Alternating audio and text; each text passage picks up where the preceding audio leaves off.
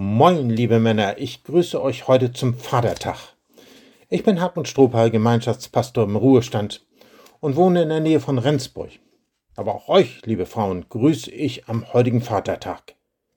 Weil Jesus Christus nach seinem Sieg über Hölle, Tod und Teufel zurückgekehrt ist zu seinem Vater im Himmel, kann dieser Tag mit Recht Vatertag genannt werden. Treffen sich zwei Wissenschaftler, der eine bekennender Christ, der andere Atheist, fragt der Atheist, Herr Kollege, wie lange hat die Himmelfahrt von Jesus gedauert? Hm, was ist das für eine Frage? Ich bin kein Wissenschaftler, aber manchmal versuche ich mir die unglaubliche Weite des Weltalls vorzustellen. Stellen wir uns vor, die Erde wäre groß wie ein Ball mit circa 10 cm Durchmesser. Dann würde unser Mond ein 4 Meter davon entfernter Ping-Pong-Ball sein.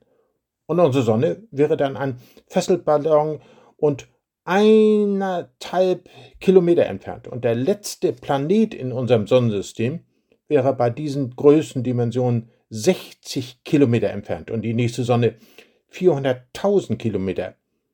Der atheistische Wissenschaftler wollte mit seiner spöttischen Frage sagen, wenn Jesus in Lichtgeschwindigkeit in den Himmel gefahren wäre, dann wäre er immer noch unterwegs. Hm, ich würde antworten, sehr geehrter Herr Professor, Sie irren.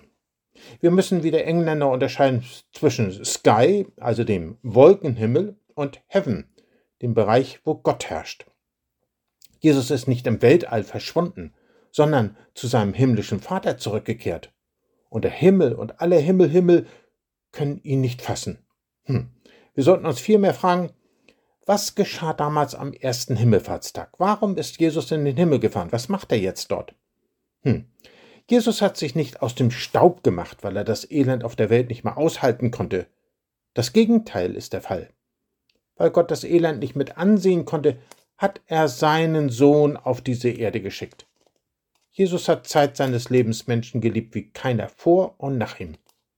Trotzdem hat man ihn an ein Holz genagelt und jämmerlich sterben lassen.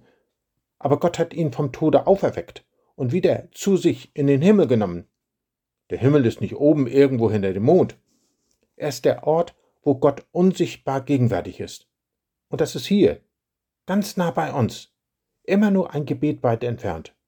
Hm, und was macht Jesus dort?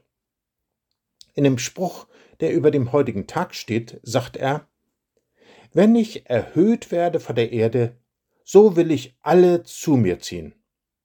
Nachzulesen im Johannesevangelium Kapitel 12, Vers 32. Also Jesus ist zurückgekehrt in die unmittelbare Nähe Gottes. Er sitzt jetzt quasi in der Schaltzentrale, wo Gott auf geheimnisvolle und verborgene Weise die Welt- und Heilsgeschichte lenkt. Und von hier aus übt Jesus eine unglaubliche Anziehungskraft aus. Es ist die Anziehungskraft seiner Liebe. Was bei uns oft ein abgedroschenes Wort ist, Liebe, das ist bei Gott das Hauptwort. Und für diese Liebe musste ein total neues Wort geschaffen werden. Agape, die bedingungslose, absichtslose, grenzenlose, voraussetzungslose Liebe. Gottes Liebe ist Hingabe, bis es weh tut, Opfer bis zur letzten Konsequenz. Und wem gilt diese Liebe? Jesus sagt allen. Wie das Licht die Insekten ansieht, so zog Jesus während der Zeit seines irdischen Lebens besonders Menschen am Rande der Gesellschaft an. Zolleintreiber, Sünder, Kranke, Besessene, Durstige. Bis heute gibt es Menschen, die ihre innere Leere inmitten der Fülle von Waren spüren und sie sagen, das kann doch nicht alles sein. Sie merken, wie man mitten im Leben tot sein kann, wenn alles darauf abzielt, das kurze Glück, die schnelle Mark, den schnellen Euro zu erwischen. Sie will Jesus mit der Kraft seiner Liebe anziehen. Spürst du diese Anziehungskraft jetzt gerade? Hast du ihr schon nachgegeben? Alle will Jesus zu ziehen, also auch dich. Oh, lass dich doch an sein Herz ziehen und dank ihm, wenn du ihm bereits gehörst. Ich wünsche dir einen guten Himmelfahrtstag, einen guten Vatertag.